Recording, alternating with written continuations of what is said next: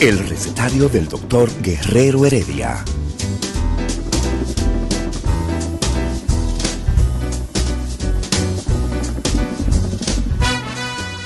Una respuesta para cada pregunta.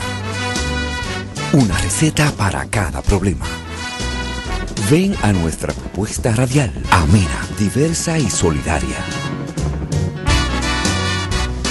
Con alto sentido humano y profesional.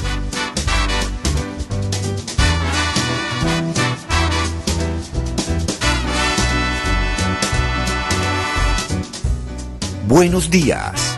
Bienvenidos al recetario del doctor Guerrero Heredia.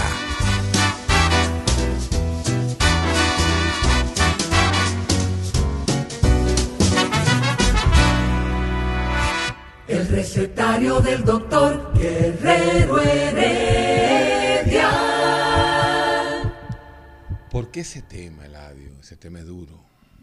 Pero es necesario. Es el tema rey de la salud mental. Definitivamente que sí. Es el tema que más miedo se le tiene en salud mental. Totalmente. ¿Tú crees que se le tiene más miedo que al Alzheimer? 20 mil veces. Qué vaina. Porque hay dos miedos objetivos. Sin mencionarla, ¿verdad? Tú comienzas. Hay dos miedos objetivos de los seres humanos. Perder. Que es el miedo a la muerte. Que es, y- pero ese es imposible de, de de obviar, sí. Y el miedo a la locura. El miedo a perder la razón. La razón. Ese miedo a perder la razón. Es más, nos pasa a veces, Héctor, que estamos en una calle y de repente como que algo se nos va y uno, hey, ¿y qué es lo que me pasa a mí? ¿Dónde yo estoy? Como una laguna. Una laguna. Y esa laguna inmediatamente aparece, Te activa. te activa y entonces eh, empezamos a ver la magnitud del tema que nosotros queremos tratar en esta mañana. En otras palabras, diciéndolo en, en voz de pueblo, ¿para qué no pusieron la- el cerebro ahí? Es para algo. Sí, definitivamente. No es nada sí. más para manejar los músculos, lo- no, no- no es nada más para eso, sino que pensamos. Entonces, si algunos piensan, Y, Sí. y el pensamiento tiene muchas funciones. sí, pero la mm, función principal del pensamiento es adaptarnos para tomar la mejor respuesta en cualquier momento en el medio externo y sobrevivir. Así es. ¿Verdad? Eso es. Mira, el hecho de que los humanos podamos gozar de una nave que permanece en el espacio es el producto del pensamiento en términos de la creatividad que produce el pensamiento. O sea, la abstracción, que también es una función del pensamiento, ha podido y sigue produciendo la extensión de la vida, la extensión de los inventos Querer o la seguir creación. viviendo. ¿Eh? ¿Cuál es el afán del hombre de querer seguir viviendo más de la cuenta? Bueno, pero los religiosos dicen que te ofrecen, mi- mira esto, ¿eh? Te ofrecen, Héctor, la vida después de la muerte. Es, para no querer morir nunca. Pero venga acá. Y es un miedo patológico a la muerte. totalmente. Que te venden la eternidad.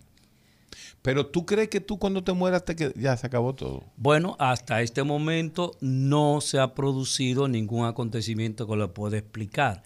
Además no que duele, parece que no duele. Lo que sí es real, Héctor, que son de las contradicciones que uno, los humanos tenemos. Cuando tú quieres reclamar algo, es agradecer algo, tú miras al cielo. Y cuando tú piensas en las personas que han desaparecido ya del globo terráqueo, también mira al cielo. Pero resulta que a los Porque es que humanos... el cielo es pero, la negación del enterra- enterrarte en la tierra. pero oye, justamente eso es lo que es quiero decir Sí, pero además es un símbolo, un, un símbolo el hecho de la, de la del universo, no, de la resurrección. de la La resurrección. resurrección como idea judeocristiana te, te, te, te pone a pensar de que la muerte es hacia el cielo, que vas no hacia abajo. Sí, pero la realidad te Pero dice ese- que ese- es hacia, que es abajo. Bueno, pero, ¿Dónde ese- está? pero no es el punto hoy, eh, Eladio, ese no es el tema, ese no es el tema porque nos salimos del tema inmediatamente. Entonces, Si lo único importante, como tú dijiste al principio, es miedo a la muerte, y el segundo importante es miedo a, tener un problema mental, ahí es donde está el detalle. Definitivamente que sí. ¿Por qué? ¿Por qué? Y, son de estas contradicciones. Lo que nosotros hemos denominado como salud mental ese concepto de salud mental no es valorizado en la dimensión que debe ser valorizada, no solo en República Dominicana, donde se invierte el 0.002 en términos de presupuesto y de, de poder hacer las investigaciones, de poder atender a la gente, sino en términos global. En términos global, una, la, la salud mental, que obviamente discapacita igual que otra o cualquier enfermedad física. La salud mental, repito, discapacita a las personas. Una persona con un trastorno eh, depresivo, con un trastorno de eso que nosotros hemos manejado aquí, definitivamente que estará, se quedará en la incapacidad de poder realmente eh, estar en la cotidianidad. ¿Por qué? Porque ¿qué es salud mental? La salud mental es la relación armoniosa entre tu ser y la realidad existencial que está ahí presente, que existe independientemente de que yo quiera. Entonces, cuando hay una contradicción en lo que yo hago, digo y deseo y el medio donde yo me desenvuelvo, entonces probablemente estamos hablando de una persona rara o extraña dentro de las denominaciones que tenemos o otro concepto, anormalidad. Cuando nosotros hablamos de esos conceptos, sin mencionar hasta el momento cuál es el tema básico de nosotros. Lo primero que nosotros tenemos que que diferenciar y es algo vital y que todo el mundo debe por lo menos entenderlo para luego poder entender lo que son los trastornos que vamos a hablar. Por ejemplo, carretera Las Américas, vamos para Boca Chica, arriba en el techo tenemos un tubo, en el baúl de atrás tenemos una olla de espaguete, tenemos unos tostones semifritos porque no se pueden enfriar porque se van a dañar. Una olla de aceite para poner en una ollita que trajeron de Nueva York, vamos a freír los, los, los, tostones. Ah. Entonces tú en tu carro, atrás van cinco y adelante van tres. Sí, con los clásicos siete. Eh, pero acuérdate que arriba va la goma. ¿Qué sucede? Que cuando el chofer va en su carro, él ve allá casi llegando al peaje, como que está mojado el territorio. Y él frena porque está mojado el terreno y cuando llega no hay nada. Ahí, ¿qué hay? Ahí ocurrió una ilusión óptica. Una ilusión óptica es una percepción que no existe. Pero esa percepción que no existe es, no es más que una distorsión, ahí viene la palabra clave, una distorsión de la realidad. La realidad dice que cuando el terreno, la talvia mía, mi talvia querida, está muy, muy, muy, muy, muy, muy, muy caliente, se ve como mojada y tú crees que está mojado. Y tú frenas. Una ilusión óptica es una falsa percepción o una distorsión de algo que está sucediendo. Por ejemplo, usted ve un, eh, uno de esos, de esas aves, ¿no? Que que vuelan alto y te dice, mira un avión. Y entonces otro te dice, no, eso no es un avión, eso tú lo que estás teniendo es una ilusión, una falsa percepción, es una distorsión, porque eso no es un avión, eso es un pájaro. Ah, entonces una ilusión es que tú mal percibes algo. Ahora bien, cuando yo miro hacia arriba y digo, por ahí va un cohete, y no pasó nada. Fíjate la diferencia. Ahorita era un pájaro y lo confundí con un avión. Ahora digo que hay un cohete y no ha pasado nada. Eso es una alucinación. Es una falsa percepción. Estás viendo cosas que no hay.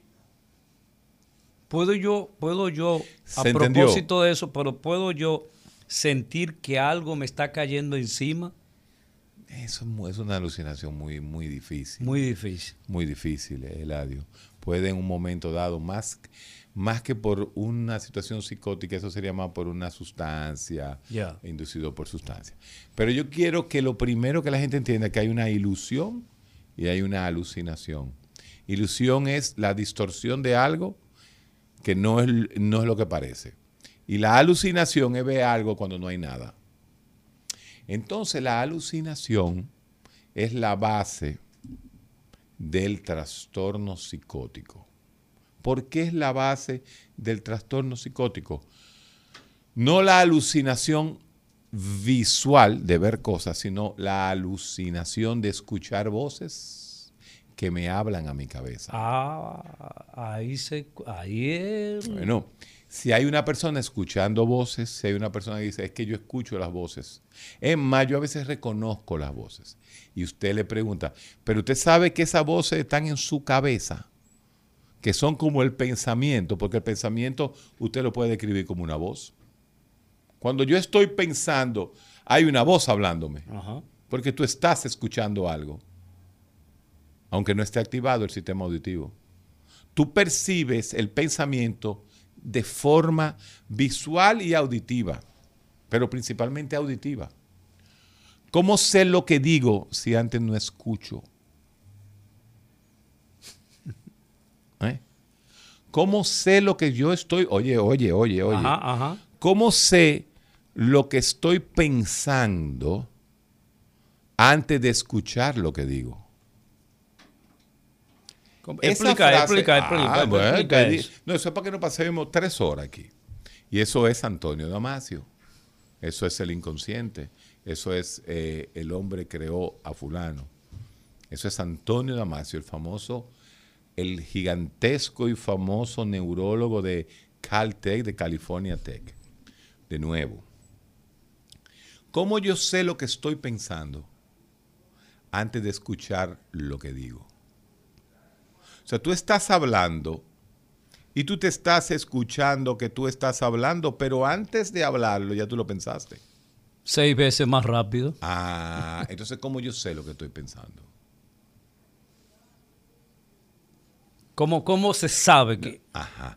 ¿Cómo tú estás generando ese pensamiento? Esto que yo estoy hablando ahora, así random, y yo comienzo a hablar y bueno, claro, estoy hablando un poquito de una de la psicosis, pero ¿cómo yo sé tan rápidamente lo que debo decir?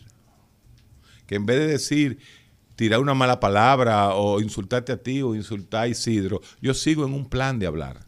Entonces, ¿cómo se organiza eso? Que no es queso. ¿Cómo se organiza eso? Mira, primero, si yo tuviera la respuesta completa, yo fuera premio Nobel.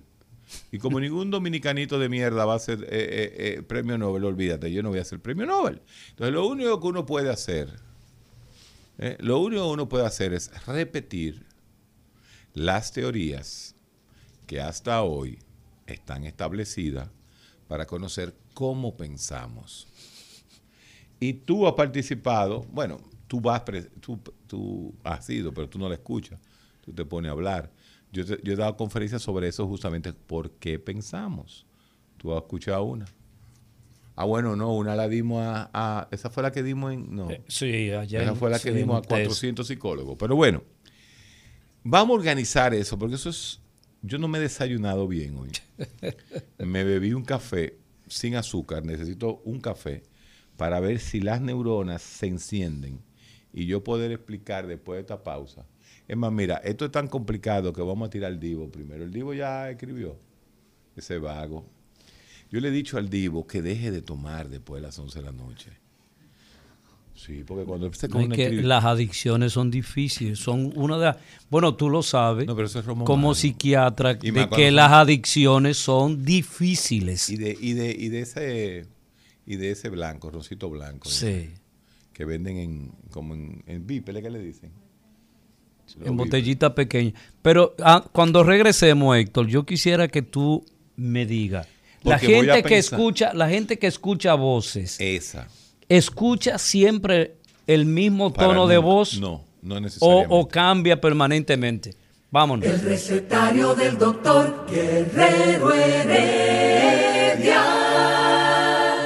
Regresamos y estamos hablando, estamos hablando de, de un algo, tema de un yo tema que mira, Un amigo mío, Luciano, que está allá en, Carolina, en las Carolinas, me dijo, me estoy bebiendo ahora un granola súper especial con una leche descremada para poder entender el, el tema, que eso es un tema bueno. Mira, mi niña, ¿cuál no tiene azúcar? Ay, así. Un, un cafecito amargo como la vida. Qué cosa cuando uno dice eso. ¿Mm? No, pero aquí uno, uno es un rey, señor. y el privilegio que tiene eh, Guerrero, que le traen agua fría, solo a él. Hay que, hay que, hay que marcar la diferencia. Hay pequeños detalles que hay que para marcar la diferencia. No hay que ser ni. Mira, ya, ya, ya, continúa continúa el tema, continúa el tema. Ah, pero ¿quién es que se mete en rojo? ¿Quién comenzó el tema? Usted ve, doña, que usted, que él es que comienza. Eso es alguien muy especial de, de Ladio. Miren, vamos arriba. Lo primero hay que entender es que la función principal del cerebro es pensar para diferenciar al ser humano de los demás animales. Con la capacidad de conocer, la capacidad de orientarme, la capacidad de tener un lenguaje, la capacidad de enfocarme y tener atención, la capacidad de medir y juzgar las cosas y la capacidad de recordar. Todas esas capacidades que yo le acabo de hablar, cognición, orientación, lenguaje, atención, juicio y memoria, son funciones del cerebro humano.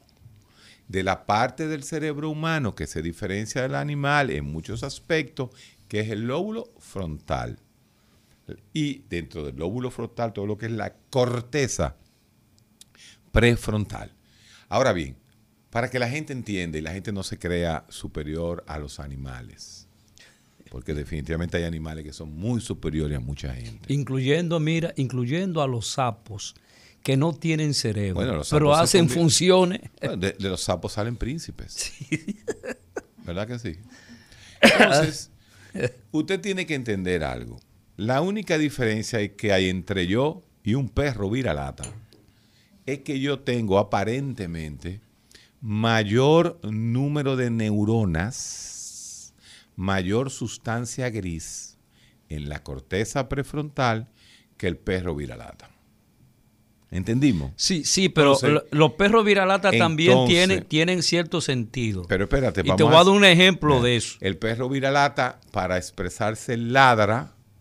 Y yo tengo la capacidad no solamente de ladrar, sino también de, Agredirlo. de, de- de- de vociferar y tirar una mala palabra.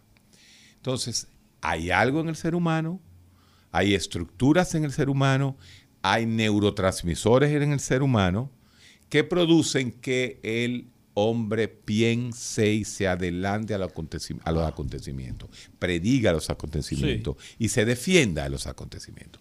Pues, cuando esa capacidad de pensar se distorsiona, Wow. o sea, cuando esa capacidad de pensar se distorsiona, Mi capacidad de abstracción, de creación, de... percepción principalmente, de percibir. Sí, pero hay una construcción previo a todo eso, Héctor, que nosotros conocemos la realidad solamente a través de las sensaciones. Bueno, es- eso es Y que, y que luego de las sensaciones viene el elemento constructor de esa sensación que recibí, que es la percepción.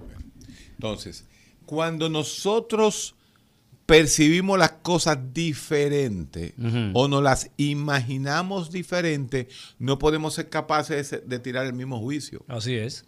Entonces, si yo creo que me están vigilando todos ustedes y que todos ustedes son agentes del DNI que me quieren hacer daño, yo tengo una hiperactividad en un área cerebral la cual me está produciendo esa alucinación. O sea, cuando yo veo, en este caso, cuando yo veo, cuando yo veo a Olga que está escribiendo en la computadora.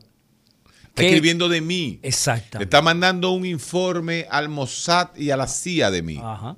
Entonces, si yo tengo esa idea y esa idea es constante y esa idea me afecta a mi pensamiento y esa idea hace que yo cambie inclusive lo que estoy hablando por la radio, yo tengo una distorsión, un trastorno de la percepción y estoy viendo las cosas diferentes, a lo cual muchas veces le llamamos paranoia. Entonces, estoy viendo, pensando, eh, recibiendo información distorsionada.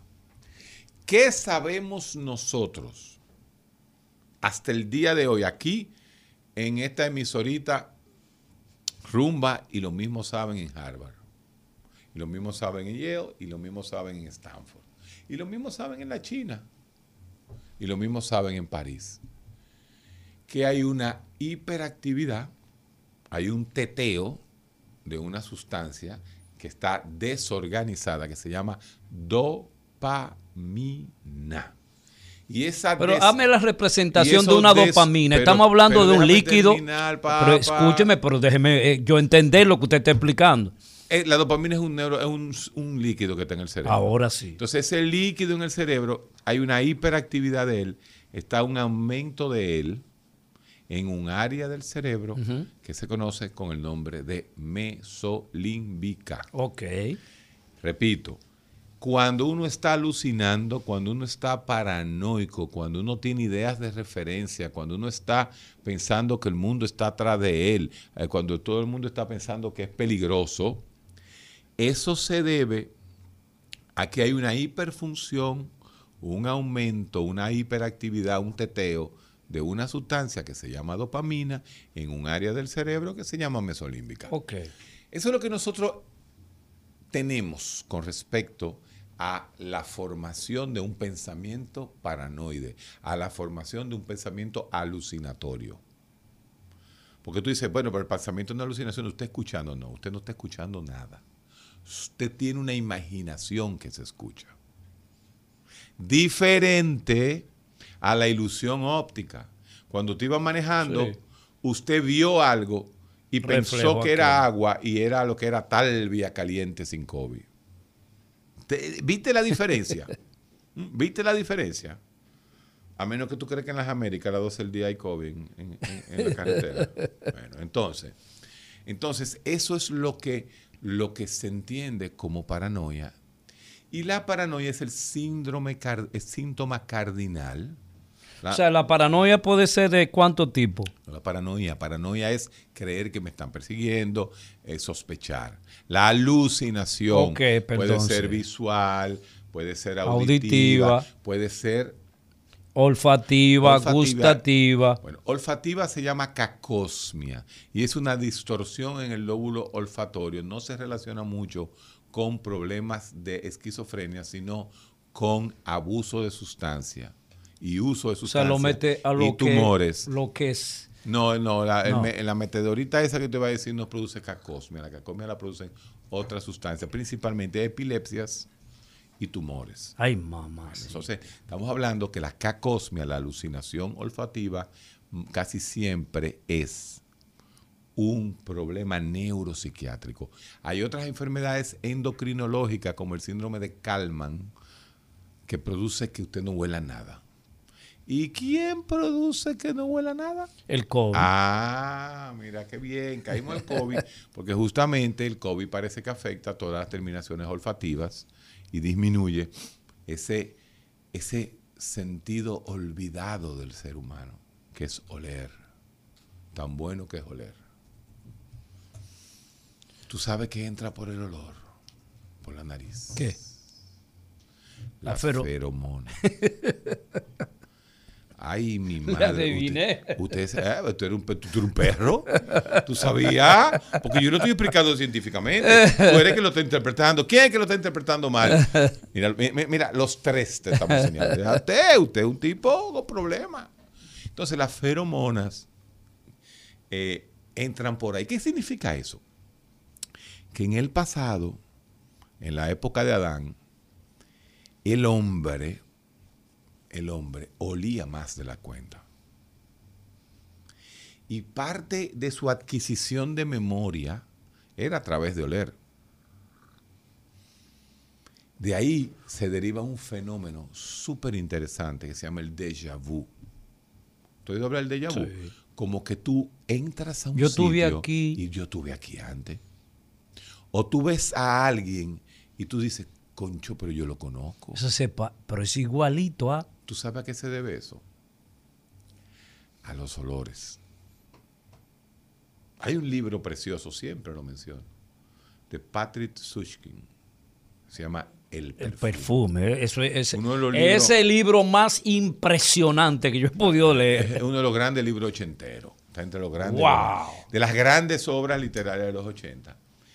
Donde se demuestra que el hombre se estimula muchísimo por el olfato, pero Sí. ha perdido la conciencia de que se estimula por el olfato. Tú estás al lado de una mujer y a ti esa mujer te atrae. Y quizás tú no lo has visto bien la cara ni nada, pero el olor te llegó. Y el déjà vu, esa sensación de que he estado aquí antes, es posiblemente por un olor. Por un olor que te entra por el El inconsciente. perfume que te cruza por el lado. Exactamente. Y te acordó la jovencita Ay, que fue novia ay, tuya allá en las cañitas. Sí. ¿Cómo se llamaba esa novia? Tu primera novia, las cañitas, cuando tú ibas al, al- Leopoldina. Leopoldina.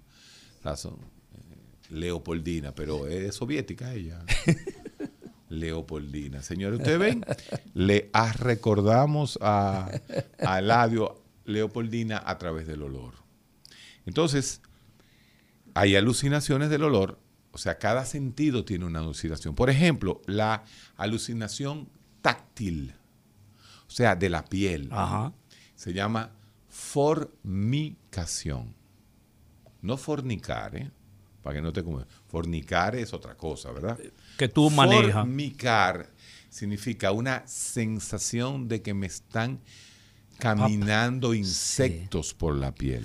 Tengo ciento ah, entero, Algo en mi cuerpo está- entero. me- me- en los pacientes que usan exceso de psicoactivos, cocaína, crack, molly, éxtasis. tú lo ves también- sacudiéndose Sí, ay, pero la más que permanentemente. toda la- y la más maldita de las drogas que hay ahora mismo, que es la metanfetamina, que se fuma en los indonesios por allá. ¿Tú has visto por qué? el- ¿Cómo que se llama el, el presidente de Indonesia? Bukele, Bukele. No, no, ese de Suharto, Salvador. su Suharto, Suharto. eh. El de Indonesia. Es porque la epidemia de fumadera de MDA que hay, de, de, de, de- de metila- de- de metanfetamina, eso mata. Eso es como el crack. Es un crack. Y eso produce formicación, que es el sentimiento de que te pica todo el cuerpo, como se te están metiendo culebra, en- eh, como te están arrastrando a la Así crane. es, así es. ¿Y de dónde viene la palabra formicar? Del ácido formico que tienen las hormigas. Y tienen otras sustancias. Por eso le pusieron formicación. Pues bien, Wow. ahí está de nuevo demostrado una alucinación de quién? Del, del- del tejido táctil. ¿Cuál nos falta? La ageusia o la disgeusia, que es el sabor malo. Agrio. agrio. Entonces hay áreas del cerebro sí se afectan, pero la mayoría son productos también, igual que la olfatoria, de tumores, epilepsias. Hay una epilepsia que se llama epilepsia tipo parcial, epilepsias parciales, que, y que, que tienen alucinaciones un poquito auditivas y la gente huele raro. Hay muchos tipos de epilepsia.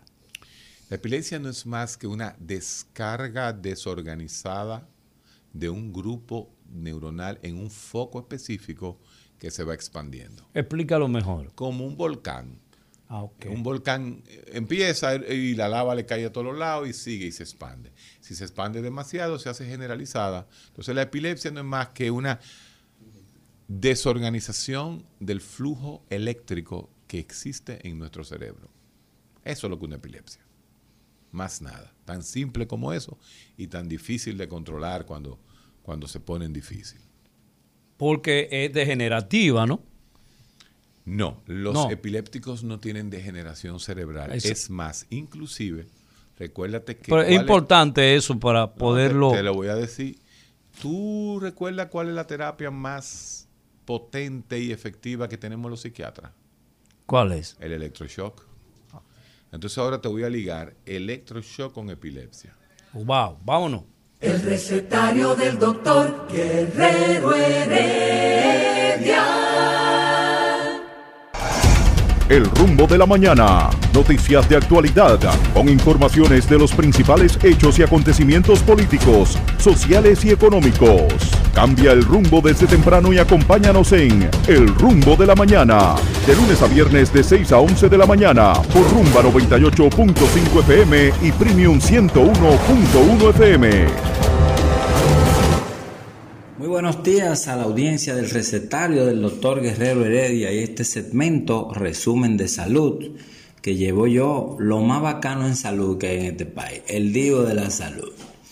Miren, hay novedades científicas en COVID y no del todo bondadosas. Las embarazadas con COVID-19 grave corren el riesgo de tener bebés prematuros y hasta de perder la criatura, según un estudio publicado en la revista Fronteras en Inmunología. Y la doctora Chamil Fabián Disla, médico ortopeda y oncóloga, informó que el dolor es la causa más frecuente de visita de niños al médico y preocupación de padres y cuidadores. Eso lo expresó en una charla ofrecida por Mafre Salud y Mafre que se anuncia en el recetario, que mucho que lo mencionamos. Bueno, vamos a otra información. Los otorrinolaringólogos plantearon que se incluya la modificación a la ley de seguridad social un estudio ah, para que cada niño cuando nazca se pueda ver o contratar si ha nacido sordo y también las coberturas de las ARS en eh, aparatos y exámenes. La propues- las propuestas fueron planteadas por una visita realizada por el directivo de la Sociedad de Otorrinolaringología a la Comisión Bicameral de la Cámara de Diputados que estudia la modificación. En otra información también, los demonios están apaciguados en el Colegio Médico Dominicano, cuyos dirigentes están concentrados en sus aspiraciones a presidir el gremio, cuyas elecciones se celebrarán a fin de año. Y falleció el pediatra Jesús María Frías, quien ejercía en la provincia Monseñor Noel. Y en el plano internacional, la OMS reconoce que la inteligencia artificial tiene un enorme potencial para fortalecer la prestación de atención médica y ayudar a, todos los países a lograr la cobertura universal. Se nos quedaba esta, 12 casas comerciales están apoyando la jornada azul de la Sociedad de Gastroenterología que será el sábado en Barahona. Vamos a orar al Señor para que algunas de esas casas comerciales vengan a patrocinar, a apoyar el programa más pegado de salud de la República Dominicana, que es el recetario del doctor Guerrero Heredia. Mira, las informaciones que les leí, que les ah, ahí para que se actualicen, están colgadas en resumen de salud. Y también mantenga la sintonía con el recetario del doctor Guerrero Heredia. Y sígame a mí en el Divo de la Salud. Ahí van a estar actualizados en lo que es vivir con bienestar y vida en equilibrio. Nada, chao. Día de sabiduría y filosofía en el recetario del doctor Guerrero Heredia. El recetario del doctor Guerrero Heredia. Regresamos Uy, haciendo el análisis del comportamiento que tiene que ver con nuestra salud mental y cómo eh, cuando se agudiza, cómo hacer los procedimientos para regenerar esa, e- e- esa función química el, el- el- eléctrica que tenemos nosotros en nuestro cerebro. Todo lo químico se puede traducir en electricidad. Así es. Fíjate que existe la base de la vida en el ciclo de Krebs, donde se produce el NADPH, que es la sustancia que le da la vida a uno. Uno crea un- una corriente de voltaje. Y existe lo que Porque se llama... somos materia también. Claro, somos materia. Y se llama la bomba sodio-potasio ATPasa. Esa consume el ATP que produce el ciclo de Krebs, que son 32 ATP por cada vuelta que da el ciclo de Krebs. Eso es precioso. Estamos hablando de bioquímica y de qui- donde está la vida. La verdadera esencia de la vida. La verdadera esencia de la vida está en la química, está en la física, está en la biología. Lo demás es cuentecitos de hada. Inventos. Para, Inventos necesarios para tranquilizar el cerebro. tranquilizar la muerte. Para tranquilizar, pero Ey, te quedó bien esa. está ahí. Y el órgano que se encarga de no solamente emprender la vida, sino darle matiz a la vida y pensamiento y razón y sentido a la vida, es el cerebro y no otro lugar. Lo demás es invención egocéntrica, narcisista de gente que quiere controlarte a través de las ideas no científicas. La ciencia no está para controlar, la ciencia está para conocer. Y, y no tiene partido. Es, Y no tiene que, uno no tiene que meterse en más nada, simplemente ciencia. El que se sabe el ciclo de Krebs, el ciclo de Enbermeyer, Enderme- Enbermeyer-Hoff, ¿m? el citocromo, el que se sabe la glicólisis, la gluconeogénesis, la lipólisis, el que conoce cómo se forma la vida. Y cuando usted conoce cómo se forma la vida, usted entiende cómo se forma la vida, usted no coge corte. Así es. O pregúntele a la Real Academia de Ciencia de Inglaterra, que de lo único que se habla es de ciencia. Lo demás es babosada. Pero seguimos. Entonces, O interpretaciones, eh, eh, eh, como, como nosotros hemos dicho siempre, que el cerebro necesita para él no complejizarse. Entonces, mientras tú me vendes una fantasía, el cerebro se acomoda y dice, "Ah, pues, está bien, déjame quedarme viendo televisión. Sin embargo, eh, hay un estrés. Comienza un estrés desde hace un año.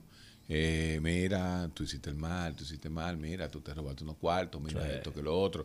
Y ese cerebro comienza todos los días a ver, dice, "Mm, no, no, pero yo no robé realmente. Y tú sabes que tú robaste.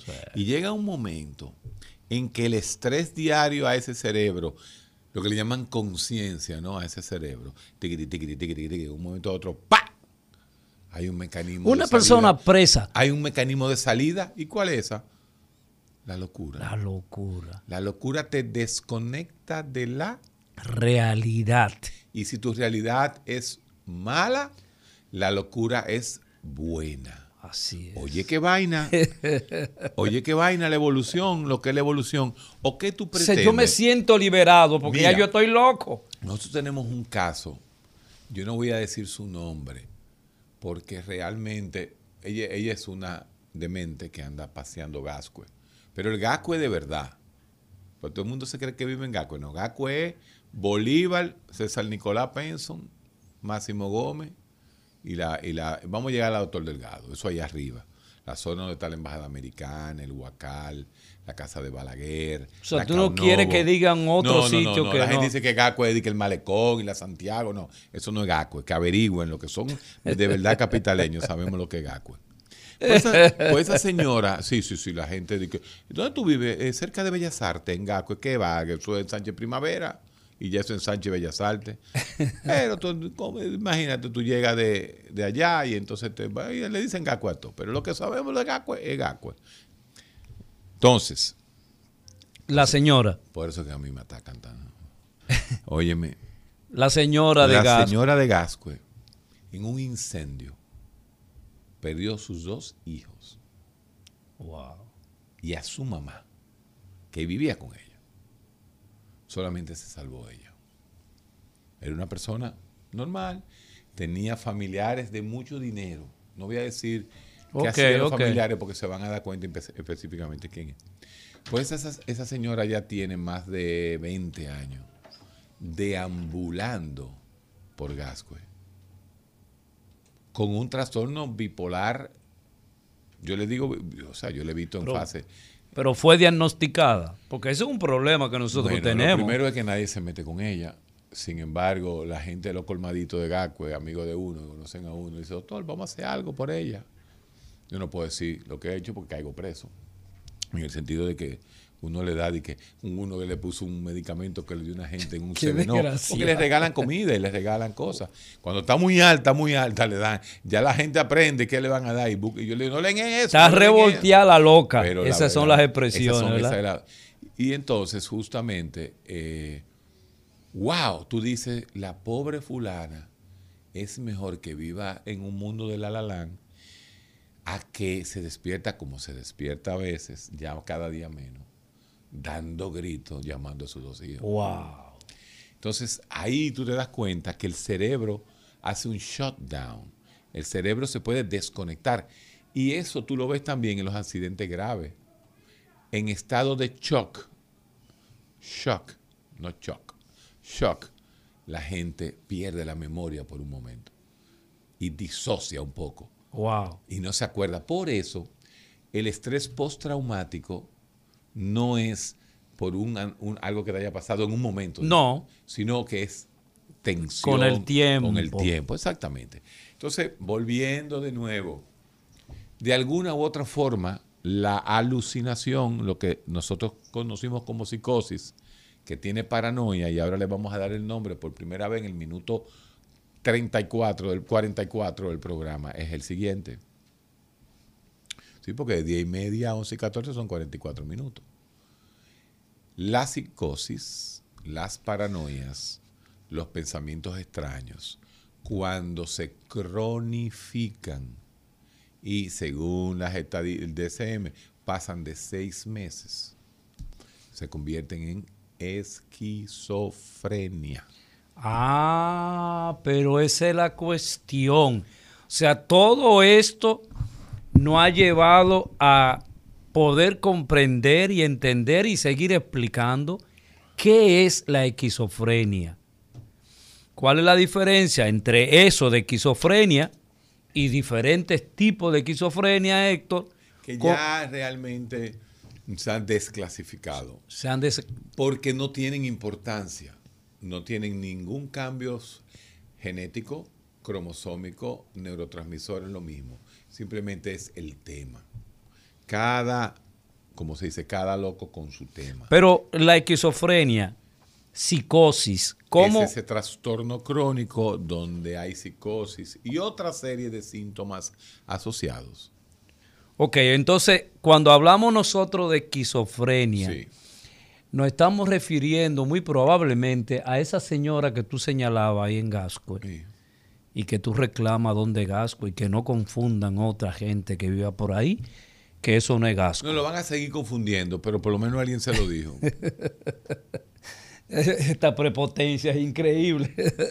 Oye, pero ¿y, quién le ha, y quién le ha hecho caso a lo que dijo el Papa sobre el Big Bang? Nadie. Gracias, entonces.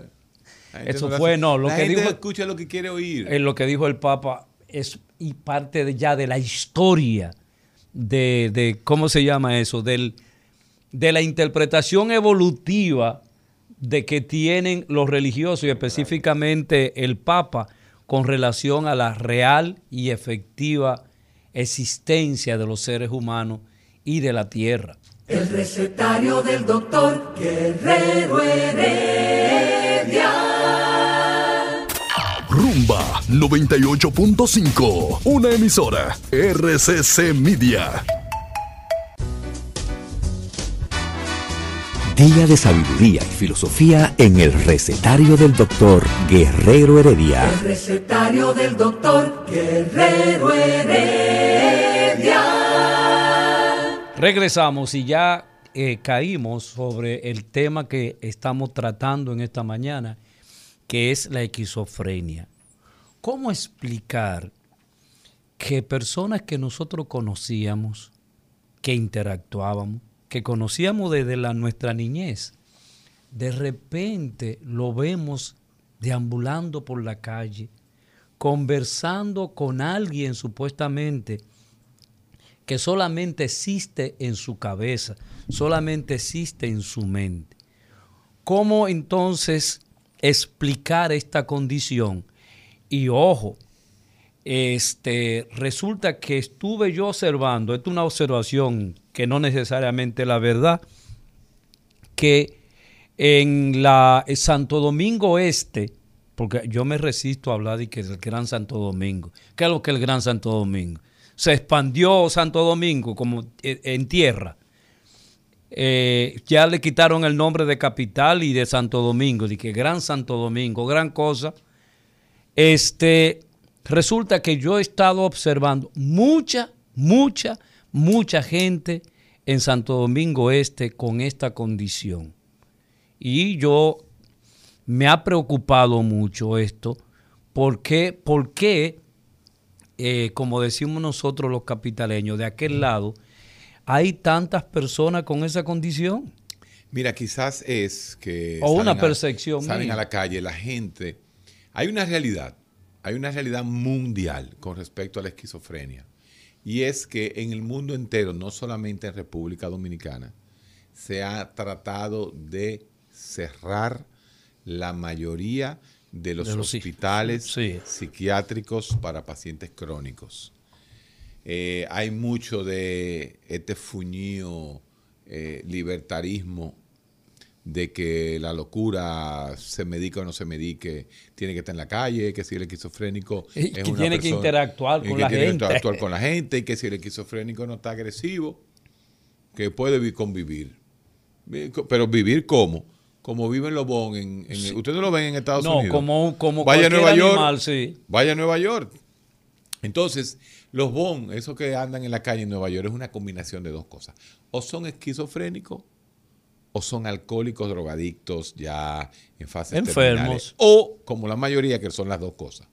La esquizofrenia, usan alcohol, se beben esos tragos. ¿Por qué? Porque el alcohol siempre será una automedicación. ¿Y tú crees que... Cuando un alcohólico, cuando un esquizofrénico está atormentado por su psicosis, bebe. Se una, una, manera de escapar de esa realidad. Por, eso dije la palabra automedicación.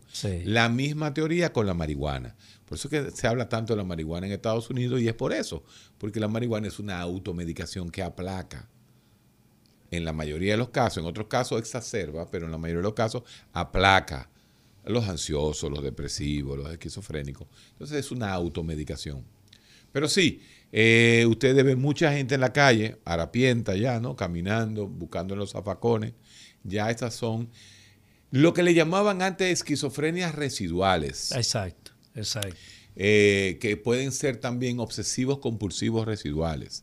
hay, una, hay una patología que nosotros hablamos, Fefito, que era obsesivo compulsivo. Bueno, Fefo era, era obsesivo compulsivo. Llega un momento en que la obsesividad compulsiva es tan grande, tan grande, que uno no la puede diferenciar de una psicosis.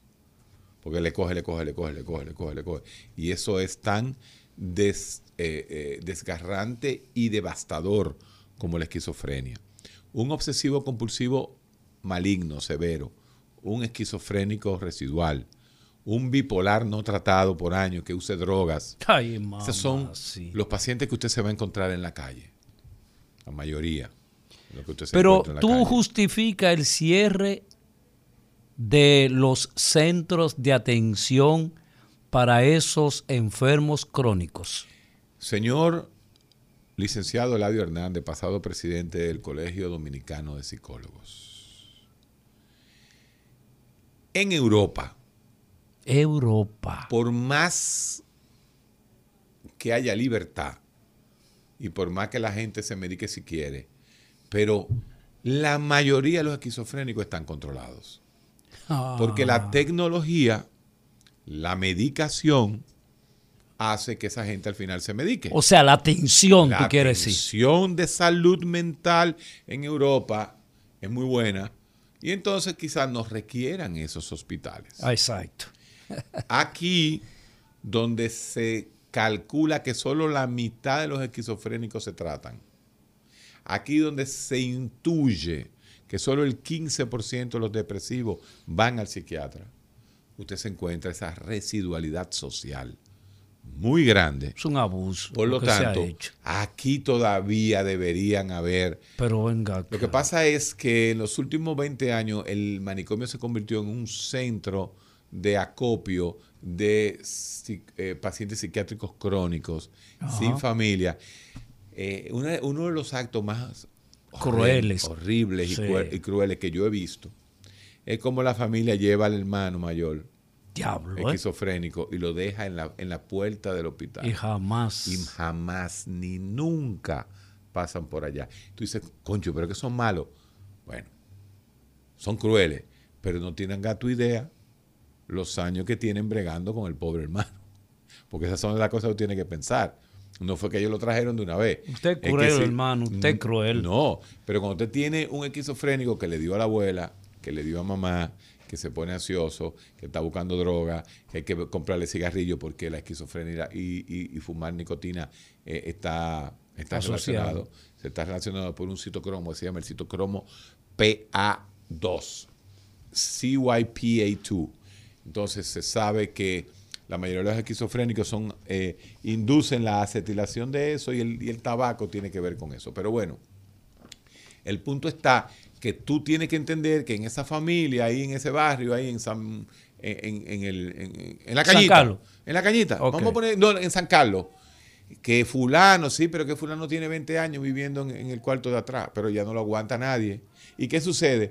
Que hace 20 años la mamá de fulano tenía 35, pero la mamá de fulano ahora tiene 60 y ya no puede con él.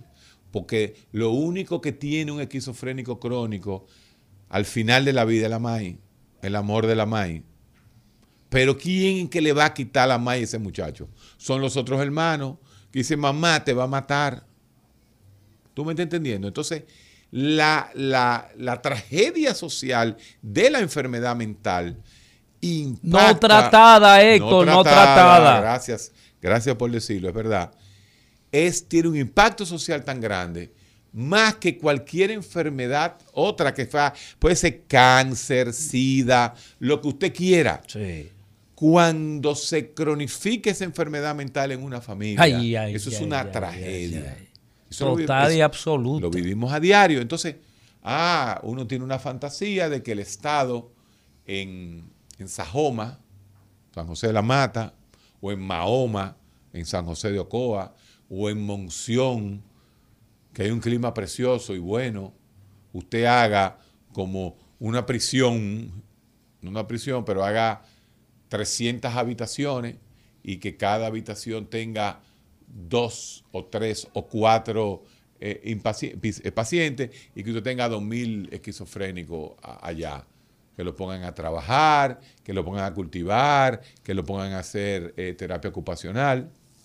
Pero definitivamente... Y medicado, Héctor, para supuesto, controlar. La, la medicación va, por supuesto. Inclusive se puede poner la medicación intra- intramuscular. y sí. porque y para psicoterapia para ello. Pero esa, esa idea romántica, moderna mía, no es postmoderna.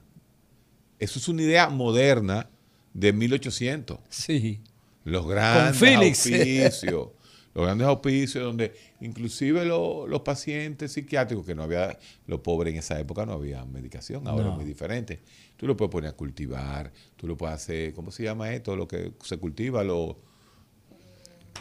Invernadero, tú lo puedes poner eso en invernadero. Productivo, ¿eh? Lo Porque tú productivo. sabes, lo, lo- lo puedes El hacer productivo. Fernando Sánchez se ha pasado la Saludo, vida saludo para el doctor Fernando Sánchez. Sí, gran amigo, amigo de verdad de uno, de, su fam- de la familia, eh, su esposa, Tati, Tati, Altagracia. exactamente. Yo veía a Tati siempre. Ahora, cuando ella se hizo secretaria de salud, duré cuatro años sin verla. Pero no es porque no podía verla, porque yo iba allá, sino que como ella estaba en lo suyo, yo la dejaba tranquila. Pero ella te aprecia mucho. Claro que sí, claro que sí. Y yo a ella. Pero no le pedí ni un cacaíto. Ya, hermano, ya esa no es la conversación. No, lo que te quiero decir es que la gente dice, no, que tú te, tú, tú. No, yo no me ofendí con Tati, imposible. Tati y yo nos veíamos por lo menos dos veces a la semana, porque ella era, ella era vecina de mi consultorio y hablábamos 10 minutos, 5 minutos. Pero cuando se fue para su cosa, que se quede ahí tranquila. Igual que estamos haciendo nosotros ahora con nuestro amigo.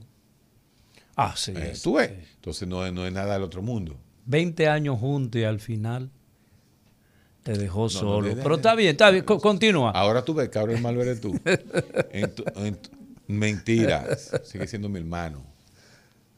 Masoquita. Hermano. Hermano. No, me- no te oigo. Hermano. Hermanito. Y no te oigo. El recetario del doctor Guerrero Heredia.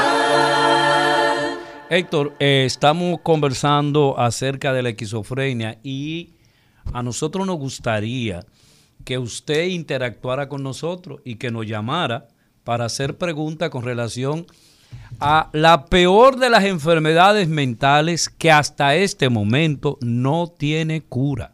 Solamente se controla con los medicamentos que utilizan estos señores denominados psiquiatras. Usted puede llamar al 809-682-9850, 809-682-9850 y desde cualquier Déjame- rincón del mundo. Déjame corregirte algo. Primero, estos señores. Ajá. No, nosotros no somos señores feudales, ni somos señores. Nosotros somos estos médicos. Ajá. Cuando dice denominado es subespecializado en un área de la medicina que se llama psiquiatría. Entonces no somos señores denominados, somos médicos especializados en psiquiatría. Bueno, si tú te sientes bien así, excelente. Gracias. Eh, uno, si usted tenga en cualquier esquina del mundo, usted puede llamar al 1-833-380-0062 para que pueda comunicarse con el señor psiquiatra. No, el señor psiquiatra, no, el doctor. El doctor Gracias, psiquiatra. Gracias. Eh, vamos a ponernos aquí. Vamos ¿Cuándo, cuándo un médico es doctor? No, él. Ah, qué buena pregunta. No. El que se gradúa de medicina es doctor en medicina, pero no es médico. ¿Cómo fue? El médico es aquel que ejerce ese doctorado en medicina a través del tratamiento a Pero pacientes. espérate, espérate, espérate. Antes de todo, mira, esto, se, esto se llenó Sí. inmediatamente. Pero yo quiero, yo, yo quiero apuntarte lo siguiente. En España, Sí, licenciado en ciencias médicas ya. y quirúrgicas. Punto. Sí, en España usted se de gradúa de, estudia medicina y usted es licenciado. yo uno debería ser en este país licenciado en, me- en- en- en ciencias médicas. Exacto. Pero, mm, doctor, Pero el doctor es un grado des- eh, académico que- después. Sí, lo que pasa es que comparando las horas de estudio, por ejemplo, de medicina, con una carrera como psicología, al ser por lo menos 3.5 más horas de estudio que la psicología, le cae Sí, dentro te- del te- sistema te el quedó bien, te quedó bien esa parte. no, no, pero, pero- no, resulta. por si moca, por si pero resulta, pero resulta y, y viene a El ser. pensum de medicina es el triple que el pensum la- de la, la- la- mayoría de las carreras de En, en medicina, el avance de la medicina te dice que en República Dominicana los médicos deben ser licenciados en medicina, porque luego para tú tener otro grado tienes que ah, justamente estudiar. Eh, tú tuviste que hacer cuatro años de psiquiatría. Entonces ya tú entras dentro de otra categoría diferente. Pero no porque tú terminaste los seis años de medicina y ya tú eres doctor. Eso no es verdad. Eso, eso es un punto de discutir. Buenas. Y casi te doy la razón. Sí. Sí, doctor, yo le quiero preguntar. Mi mamá salió con atrofia córtico, cortical, cambios vasculares difusos. ¿Qué edad Eso- tiene? Ella tiene 76 años. Eso es normal. demencia? A todo, no, a todo el que le hagan una, una, una tomografía con más de 60 años va a haber atrofia. Ahora, está dando Oh. síntomas, ella está alucinando, está perdiendo la memoria. Eh, no yo creía sí, una vez le dijeron que le dio como una epilepsia leve, que le habían dado como unos ataques eh, vasculares leves y le recetaron a una cor- ay, no Oxigenante. La no, doña está bien. pero ya se Eso lo no quitaron. nada. Esos son, esos son eh, típicos hallazgos eh, no importantes que quien importantiza es el miedo del paciente y el médico que lo ve. Todo el que tiene más de 50 años va a tener cierto, eh, lo que le llaman esos infartitos lacunares, porque el cerebro a lo, después de los 30 años comienza a envejecer. Y la atrofia no es más que una disminución del volumen de ese lóbulo frontal. Y mientras más usted piense, y mientras más teteo hace, y mientras más eh, eh, eh, videíto ve en internet, más se le atrofia el cerebro. Para que el cerebro no se atrofie, hay que leer, hay que estudiar, hay que pensar, hay que estar todo el tiempo activo. Usted léale el periódico, léale el periódico, Haga lea algún libro, lea crucigrama. interprete. Eh, Coño, no buenas. Fuño celular. Buenas. Sí, buenas. El Sí. Saludos para, saludos para ustedes. Salud- Tremendo programa el de hoy. Terapéutico sobre todo, porque dan, dan las las recomendaciones en el tiempo. Eh, Héctor, tengo dos preguntas rapidito, mi hermano, con relación al tema, que no es de esquizofrenia, sino es un tema de salud mental el de hoy, para mí, no sé, para mí. Pero tengo dos preguntas. Esas capacidades del cerebro que tú hablabas al principio, ¿por qué el cerebro, por ejemplo, solamente el cerebro de la, de la, de la especie humana tiene facultades como, por ejemplo, de predecir o de calcular, de visualizar, Sí. de planificar cosas y luego ejecutarlo, etcétera? Sí. ¿Por qué el resto de los animales que, que, que, que poblamos el Sí. planeta Tierra, consumimos lo mismo, no tenemos esa facultad? ¿Sería porque algo fortuito o porque ha sido algo que se ha manipulado? No sé. Ya yo lo dije, era la única razón que hay Y la última, la última es la siguiente, Héctor. La última es la siguiente. ¿Será que las condiciones económicas de los países europeos permiten que haya una mejor atención a esos enfermos 100%. diferente a la de nosotros? Claro, Sí, señor. por Sí, mil. señor. Sí, señor. Oh, por Dios, claro que sí. La primera pregunta yo la contesté al principio, la diferencia que hay entre el cerebro de un humano y el cerebro de un animal para que el humano piense es que en el humano hay más neuronas, hay más sustancia gris. En, una, en un centímetro cúbico de un tejido cerebral humano hay un millón de veces más neuronas que la del perro viralata. Es todo. Por eso, esa sofisticación es como un chip. Es como un chip. El chip que se le ponía a una máquina de juego de eso de Atari de 1980 tenía dos jueguitos. Ahora el mismo chip, porque tiene más conexiones, tiene un millón de jueguitos. Así mismo el cerebro de un animal y del ser humano. Pero mira, hay dos perros en el mirador. Cuando yo voy a caminar en En la, panorama semanal. cuando yo voy a caminar en las mañanas, Sí. resulta yo ando con un perrito. Resulta que esos dos perros siempre me esperan en el mismo lugar a molestar el jodido perrito mío. Así es. Todas las mañanas pasa el mismo espectáculo. Hacen bullying con el perro. Me hacen bullying con el perro. Pero el único que tiene la capacidad de cambiar eso eres tú. Sí. Tú tienes muchas opciones. No, ya yo cruzo del otro lado. Una, una de las opciones que tiene el... Mira, uno de los marcadores, lo que voy a decir se oye horrible y a mí qué me importa. Óigame, lo que yo voy a decir. Uno de los marcadores más típicos de un tercer mundismo es el tipo y, de, y también entra una inferencia socioeconómica del carajo, lo A que voy a ver. decir. Te digo que es feo, es políticamente incorrecto. Por suerte, gracias. Pero no le dé tanta vuelta y di lo que quiere Dios. decir. No, da- dale, dale cachú mejor. Tanta gente que hace lo políticamente correcto. Pero ahí tienen que ver a alguien que haga lo políticamente correcto.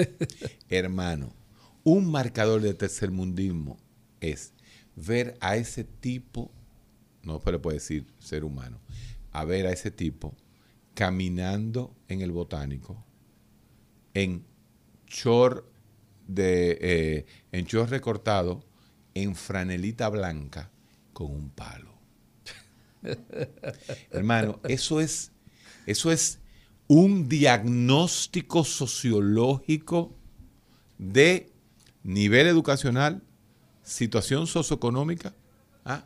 pero principalmente tercermundismo. Ese carajo que anda con el palo para empatar los perros, con su franela blanca, ¿eh? y su chore eh, de, un pantalón recortado. Eso es característico del que hace. Entonces, tú te das cuenta que cuando tú vas a Dinamarca, a Copenhagen, a ver la mermaid, la mermaid, la, la sirenita, ¿eh? eso se llena de pájaros. Y todos los niños juegan con los pájaros. Aquí tú te vas a la Plaza Montesino y lo que hay son 15 carajitos cayéndole a pedra a los pájaros.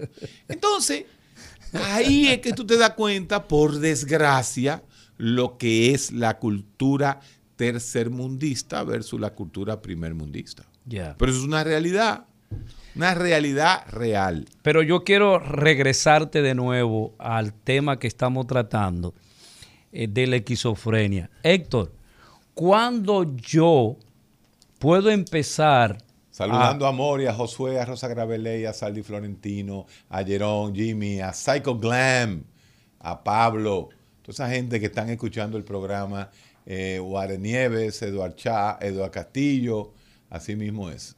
¿Cuándo yo puedo empezar a sospechar que mi hermano, que mi mamá, que mi tío empieza en un mundo extraño? Sería mejor decir, por desgracia, Por cuando desgracia. yo empiezo a empezar que mi hijo, ¿por qué hijo? Porque Wow. la esquizofrenia comienza entre los 14, 15, 16 años, cuando está terminando, cuando está finalizando la migración de las neuronas. Cuando Repite, repite esa- esos eda- esas edades. cuando está disminuyendo el desarrollo final de las neuronas, se está produciendo la ramificación neuronal, es que comienzan a haber defectos dentro de esa ramificación neuronal que termina siendo esquizofrenia, que termina siendo bipolaridad, que termina siendo algún tipo de patología 15. mental. En las mujeres, la esquizofrenia se desarrolla un poco más lejos. ¿O sí? Sí, entre los 21 y 27 años. Mientras que los hombres, los muchachitos, comienzan entre los 14 y los 18, 19 años. ¿Qué implica eso socialmente? Eso implica que los hombres con esquizofrenia no terminan casi o el bachillerato o no hacen una profesión universitaria. Mientras que las mujeres, al tener un inicio más tardío de la esquizofrenia, la mayoría terminan carreras universitarias. Interesante. Es interesante, por un lado es malo para el hombre que no hace nada, pero duro es la, la mujer secretaria, estudió secretaría. Ingenie- ingeniera, ingeniera. la- la- la- la muchacha estudió secretariado ejecutivo bilingüe en OIM, tiene su buen trabajito, se consiguió su novio, parió dos Ay, mamacita. y comienza a desarrollar una esquizofrenia con dos hijos. Ay, ay, ay. No es lo mismo. ay, ay. Desarrollar una esquizofrenia siendo mamá de dos que el varoncito que comienza a desarrollar esquizofrenia y es el hijo de. Fíjate Wow. la diferenciación psicosocial de esos individuos. Y eso ya te da a ti una idea de qué va a pasar. Por lo tanto, esa madre de dos busca ayuda inmediatamente. Mientras que el varón de manganzón, como era manganzón a los 14, con o sin esquizofrenia, ¿verdad?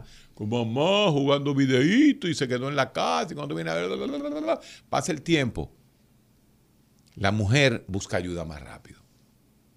Por lo tanto, el pronóstico de esquizofrenia, usted podría decir, haciendo un sesgo social, una inferencia social, que en las mujeres le va mejor. Hay que averiguar, yo no sé si esto es egoísmo o protección. Hay que, cuando tú vas a contraer un compromiso de un hombre o de una mujer para casarse, habría que averiguar si la situación de salud mental de la familia, si hay esquizofrénico, si hay alguna alteración en ese sentido. Me dice un amigo, Luciano, pero es que tú no estás en el Instagram, tú estás directo. Él me dice, y esto es interesante que se sepa, que la vía más nítida en que se oye eh, eh, eh, El recetario. el recetario es yendo a la página directa de Rumba y ponerlo en vivo. También es una forma, pero ahí se escucha el programa. ¿Se ve el programa? No. Ah, no, ahí se, él lo escucha. Exacto, así que un saludo a Luciano allá en, en, en las Carolinas, como le digo yo. Te hacía la pregunta, ¿debemos nosotros averiguar la estabilidad de salud mental con quién vamos a comprometernos eh, hasta que la muerte nos separe? Eh, sería importante hacerse un test de HIV, un test de falsemia, un test de cromosoma, un test si usted tiene, por ejemplo, esa enfermedad eh, que es eh, hemofilia. Entonces, si es así, la vida se va a convertir en una prevención y no vamos a terminar viviendo nada. Qué desgracia. Entonces- pero y este trágico. No. Yo te hice una pregunta muy específica. No, escúchame. por supuesto Pero que- escúchame. Pero no, primero no hay genes ni marcadores específicos de esquizofrenia. Pero antes de hacerlo, Ajá. no, ¿Y no qué va a pasar? Espera, espera, espera, espera un momentito. Si Olga es esquizofrénica y, y tiene un hijo, ¿qué posibilidades tiene ese hijo de ser esquizofrénica? Tiene más posibilidades, pero no llega a ser posibilidades tan grandes. Primero no lo vas a prevenir. Oh, y- la obvio. tecnología no tiene cómo prevenir. Obvio, Ahora sí. bien, eh, y no implica que va a haber riesgo tan gigantesco como para dejar que ella se case con quien quiera. Entonces, oye lo que te dije, porque tú no escuchaste, tú reaccionas, Eladio. Reaccionas. Yo te dije a ti que hay test del factor 8 de la hemoglobina que te dice a ti si tú eres hemofílico o no. Entonces, si nosotros comenzamos a hacer, y las hay, una serie de pruebas, cada gente que se vaya a casar se va a hacer 20 screening para enfermedades. Hermano, yo le acabo de hacer algo muy, muy, muy eh, No, específico. Escúchame. Diagnosticada Olga como esquizofrénica. Ajá. Ok. Olga se embaraza. Ya, ¿Qué ya lo posi- dijiste. Menos que Alzheimer. Y todavía no se ha establecido mecanismo para Alzheimer. Papá y mamá con Alzheimer a ti te va a dar posiblemente, hay 25% de probabilidad de que te dé Alzheimer. Alzheimer. Entonces, ahí es que yo voy. Nosotros no podemos venir a la población a decirle, cuidado con los esquizofrénicos. Ah, bueno, que un esquizofrénico debería tener más cuidado, debe ser tratado tan, pero tan efectivamente para que pueda llevar una vida normal. Sí se puede, o más o menos normal. Pero tú no puedes pretender que un esquizofrénico diagnosticado con esquizofrénica, maltratado, sea médico, sea ingeniero, sea abogado. No lo va a hacer. No, en eso estamos, Bueno, estamos claros. entonces ahí viene una Estamos parte hablando del fuerte. factor genético, Héctor Guerrero Heredia, el factor genético, cómo influye. ¿Cómo comienza la esquizofrenia en la adultez? Bueno, la esquizofrenia comienza en la adolescencia o en la adultez muy temprana. Usted no se da cuenta. Exacto. Este muchacho se va retirando del mundo, el muchacho le tiene miedo a la sociedad, el muchacho Él se vive queda en la ahí metido en su casa, cuarto. Vive metido en su cuarto, piensa que lo están persiguiendo, piensa que lo están persiguiendo, piensa que le quieren hacer daño, comienza a tener una fobia social muy grande. eh, No se junta tener- con nadie. No se junta con nadie. Tiene 29 años y nunca se le ha conocido una novia. tiene idea, eh, sí, pero esa es muy, muy, muy, tiene ideas muy específicas. Eh, todo eso son características que debe ser una persona evaluada. Porque hay muchas cosas que dan estas cosas. Pero esas son personas que deben ser evaluadas. ¿Por qué? Porque nosotros hemos hablado, y esto tengo que usar los siete minutos, gracias a, a Graveley, que me hizo esa pregunta para terminar diciendo, la esquizofrenia no es solamente alucinar. No. La esquizofrenia no es solamente creer que me están persiguiendo. La Más esquizofrenia no es solamente creerse que nosotros vinimos de Marte. La Oye. esquizofrenia también es el aislamiento del individuo a la vida social. Aislamiento de los demás. El querer quedarme en mi casa solo, tranquilo, o salir solo. Pérdida de la El voluntad. tener- el tener ideas muy específicas.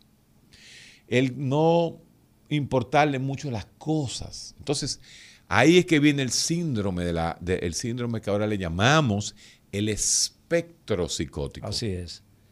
En el espectro psicótico hay de todo, incluyendo esquizofrenias de la vieja escuela. Ajá. Yo tengo entendido que de aquí a 100 años, porque las cosas en República Dominicana llegan tarde, porque de esto estamos hablando ya hace 8 años, 2008, no, tenemos 12 años hablando, 13 años hablando de estas cosas, y yo lo vengo diciendo, pero ya quizá de aquí a 20 años en los Estados Unidos, en Europa, en Japón, en la China, se va a hablar de espectros psicóticos, nada que ver con esquizofrenia y hebefrenia y tipos de esquizofrenia, todo ese lenguaje va a desaparecer. Oiga que se lo digo, ustedes que están más jóvenes que yo lo vivirán. Se van a llamar espectro, el espectro psicótico, el espectro bipolar, el espectro de los trastornos obsesivos, el espectro depresivo, el espectro emocional. Ah, espectro, ¿por qué? Porque van a hacer muchas cosas que se van a, eh, que se van a juntar. Ya eso de un paciente diagnosticado como trastorno bipolar tipo 1 con manifestaciones psicóticas se llama espectro bipolar con características psicóticas. Aquel sancocho que tú hablabas. El famoso sancocho que tanta sancocho dio de beber. Porque el sancocho no da agua de beber. Por cierto, ayer me comí un sancochito. Ah, sí. Sí. Por eso yo estoy gordo. No hay forma. ¿Cómo le digo yo que no a esos bollitos de plátano? Que me este miraban, me miraban así, mira, de, de adentro. Dije, cómeme, cómeme. para allá, doctor. Unos bollitos de plátano en ese caldo de habichuela del sancocho. Este es Pero si malo. digo lo que hizo, Lidia realmente va a renunciar al programa. ¿Cómo así? ¿Qué es lo que tú hiciste? Ay, Eladio, lo que yo hice con ese sancocho. ¿Qué tú hiciste? Mira, yo voy a esperar los últimos minutos. Porque si lo digo, la gente se va a ir, me, me va a coger mala voluntad. Yo le eché mofongo al sancocho. Mofongo. Anda para. Qué vaina más grande. Pero bueno. Oh. ¿Y esta locura? Un mofonguito al sancocho. Fíjate que en, en el sitio este, eh, no vamos a decir su nombre, y por también el nombre, total, no nos dan anuncios de ninguna forma. ¿Cómo que se llama? Adrián, ahí te lo hacen, te dan, te dan tu, tu Ah, cosita. te dan un cosito, Y entonces sí. se lo echas al caldito Ah, sí. te comes ese, ese, ese mofo. Ahora, ¿tú sabes con qué es? Por ejemplo, a mí usted me puede decir, doctor, lo voy a invitar con un faisán. Doctor, tengo 40 libras de, de langosta, venga para acá. Doctor, tengo un chivo guisado. Yo le digo, todo, voy. Ahora, si usted me dice, doctor, tengo un mondongo de pata de vaca con mofongo, mire, yo paro la vaina y me voy para allá. Mira, ya con Eso es África, eso es África. Eso es África, total. Tú tienes, Totalmente tú África. tienes esos genes revolteados. Sí, porque el mofongo es África. Sí. La musa paradisíaca, que es el plátano, más el chicharrón. Ya se jodió el tema de, de olvídense de esquizofrenia, aquí está hablando de comida. más, eh, eh, más el chicharrón, que la, es la carne más, más rica que hay, por eso no hay duda. eh, hace el, el mofongo. Dije light, chicharrón light. Ah, sí, sí. Una vez Lidia, Lidia dije, eh, vamos a ponerle a un mofongo eh, tal cosa y vamos a hacerlo en plátano. Como el mofongo realmente se hace en plátano eh, eh, asado, eh. esa es la realidad. Entonces vamos con un platanito asado y vamos a ponerle un poquito de aceite, de vinagre, de recaíto y yo esperando la bomba, ¿no? Y, y en todo, eso no es mofongo. Dígame qué le vamos a poner. ¿Qué fue lo que terminó poniéndole? Aguacate. No, le pone sardina y, y hay que sacarla del programa. Él le, le puso una vaina que no era lo que era. Mofongo tiene que tener chicharrón o si no, no es mofongo. Oh, eh, Tú puedes hacerlo mofongo de yuca, pero con chicharrón. ¿Y ¿Te por qué cuenta? chicharrón light? Hay, y es cierto, si tú agarras el chicharrón y lo deshidratas lo más que tú puedes y te- solo te queda el crunch, eso no tiene mucho, mucho calor, ni, te- ni tienen los chicharroncitos que te venden en la, en la, La fundita. fundita esa. Eso te allanta, eso te hacen uno, tú haces un chicharroncito light, pero no es lo mismo, mi hermano. Acuérdese algo, el cerebro le gustan tres cosas. El placer, el poder y la grasa. Eso es todo. El recetario del doctor Guerrero Heredia. Rumba 98.5, una emisora RCC Media.